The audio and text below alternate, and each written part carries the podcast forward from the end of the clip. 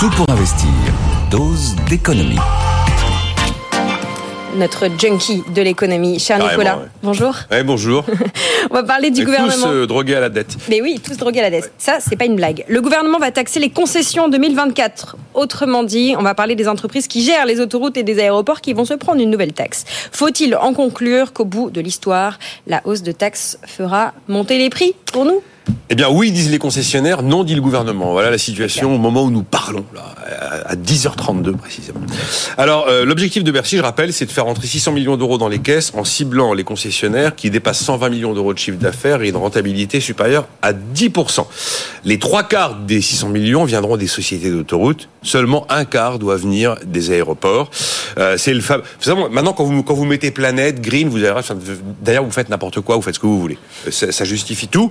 Et donc là, c'est pollueur-payeur, 600 millions d'euros pour aller financer le ferroviaire. Mm, mm. Euh, voilà la situation au moment où l'on parle de ce que l'on sait du, de l'histoire. Est-ce qu'on peut avoir un effet boomerang sur les péages et aussi sur nos billets d'avion? Alors, billets d'avion, c'est sûr. Voilà, déjà, dès hier, les, les concessionnaires, c'est des gros, hein. C'est Roissy-Charles de Gaulle, Roissy-Orly, enfin Paris-Orly, pardon, Paris-Charles de Gaulle, euh, Nice, Marseille, Lyon.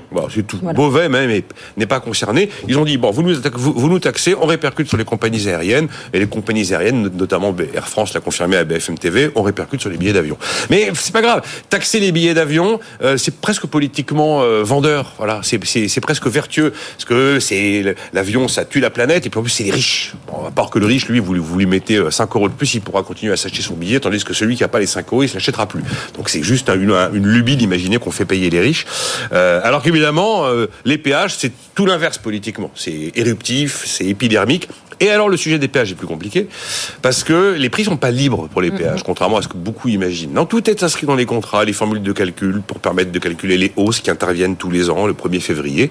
Et cette hausse des euh, tarifs de péage doit être validée par le gouvernement. Donc il y a un sujet péage et un sujet billet d'avion. La réponse est oui, en tout cas sur les billets d'avion. La taxe va faire monter les prix. Bon, de toute façon, est-ce qu'on prendra encore l'avion d'ici quelques années? Finalement. Bon, si je résume, l'incertitude, elle porte sur les péages d'autoroute. Les concessionnaires disent que la taxe fera monter le prix. Bercy euh, dit l'inverse. Donc, euh, il y a forcément quelqu'un qui a raison dans l'histoire. Oui, alors moi, je pense que Bercy se trompe.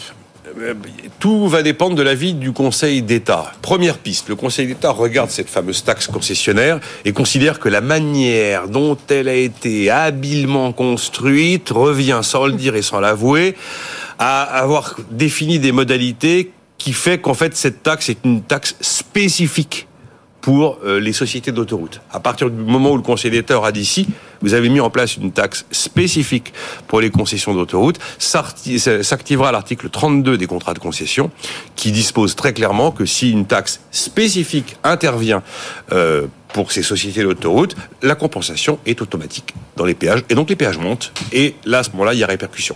Ou alors le Conseil d'État dit non, cette taxe n'a pas été taillée sur mesure pour les autoroutes. Il n'y a donc pas de taxe spécifique et donc il n'y aura pas d'activation de l'article 32. Et effectivement, au moment euh, de la hausse des péages au mois de février, le gouvernement pourra valider une hausse correspondant à la formule de calcul sans répercussion de la taxe. Sauf que le Conseil d'État a déjà rendu plusieurs arrêts sur ces histoires d'autoroutes et euh, dans le dernier, il dit très clairement que euh, si une taxe sur les concessions revenait finalement à cibler exclusivement ou quasi exclusivement les sociétés d'autoroutes, il y aurait taxe spécifique et donc l'article 32 s'activerait. Quand vous avez une taxe qui va être payée pour 3 euros sur 4 par les sociétés mm. d'autoroute, quasi exclusivement, hmm, moi je pense que ça ressemble à la piste numéro 1 et que donc Bercy va perdre dans l'histoire. Voilà, merci d'avoir pas du tout euh, aidé et l'automobiliste aussi. Hein. Chose. Quoi, vous n'avez pas compris? Si, mais bon, on se dit à quel point la situation est compliquée. C'est un truc juridique, voilà, mais c'est l'automobiliste le perdant à l'arrivée. Voilà, prenez le vélo moralité et plus l'avion non plus. Merci beaucoup Nicolas Dos. Ça vous fait réagir, vous nous écrivez, je pose vos questions à Nicolas qui euh, peut répondre évidemment à vos euh, réactions.